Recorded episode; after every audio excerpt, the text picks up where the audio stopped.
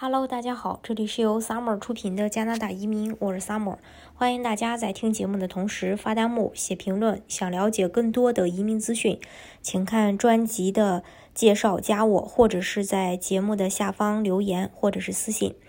那人类最可贵的本质就是，不管处在什么样的环境当中，都愿意去努力改善自己，并且相信未来的一个可能性。就像在疫情，嗯，去年的这个疫情吧。呃，让全球的经济都陷入了大萧条，但是人们依然会在这样的环境当中一边保护自己，一边的努力抗争。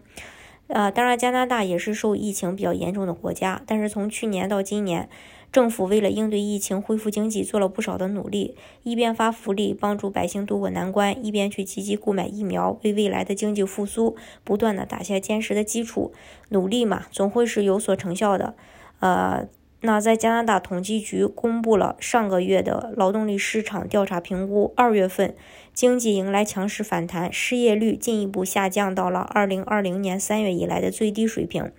加拿大在二零二零年十二月到二零二一年一月这两个月份，总计减少了二十六点六万个工作岗位。不过，这个数字在二月得到了全面的恢复。加拿大在二月份的新增岗位高达二十五点九万个，失业率从一月的百分之九点四降到了百分之呃八点二。不过，疫情导致那些在批发和零售贸易行业的从业者们平均工作时间增加了百分之一点四。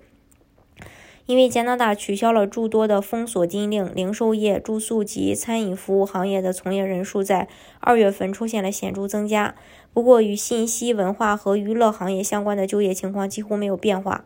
由于全球情况基本类似，因此文娱行业的复苏还需要根据疫情走向进行调整。二月份就业增长的岗位主要集中在那些每小时十七点五加币以下的低薪工作。这也反映了低薪工作在各个行业中的需求出现加大。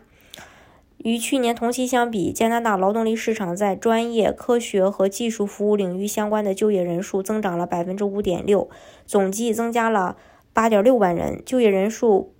不降反升，主要得益于从事这些岗位的员工有着更加灵活的工作模式，比如在封锁期间进行远程办公。计算机与信息。系统管理方面也出现了比疫情前更火爆的就业增长。对比去年二月，从事计算机技术方面的从业者增加了七点五万人。加拿大的就业水平和就业率是劳动力市场状况的重要指标。加拿大的统计局认为，想要让就业率完全恢复到疫情前的水平，努力吸纳新移民非常关键。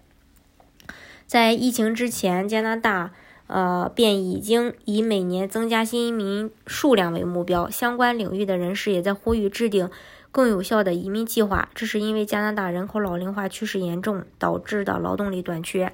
疫情的爆发虽然增加了一定的失业率，但同时也增加了加拿大对于优质人才以及企业家的迫切需求。至今，加拿大仍存在巨大的行业缺口，而能够填补这些缺口并为经济发展带来活力的，也只有新移民。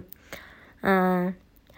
二零二一年加拿大的移民政策一条再条，利好信息也不断的发布，也是为迎接新人报道做准备。经济经济形势的逐步改善，就业率的逐步降低，对于想要移民加拿大的小伙伴来说是一种积极的信号。疫情造成全球暂停的同时，也为呃申请人带来了新的机遇。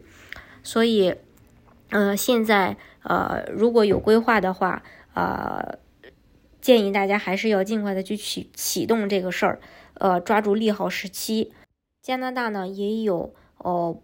不同的这个政策来针对每一个申请人，比如呃最受哦这个国内申请人欢迎的加拿大雇主担保移民，受这个文体从业者欢迎的呃这个呃联邦自雇移民，还有像啊比较适合高管的加拿大魁北克的投资移民啊等等。呃，还有很多其他的项目，大家都可以根据自己的实际情况去选择最适合你的项目来拿到身份。好，今天的节目呢就给大家分享到这里。如果大家想具体的了解加拿大的移民政策的话，欢迎大家呃看专辑的简介，加我或者是在节目的下方留言，或者是私信我。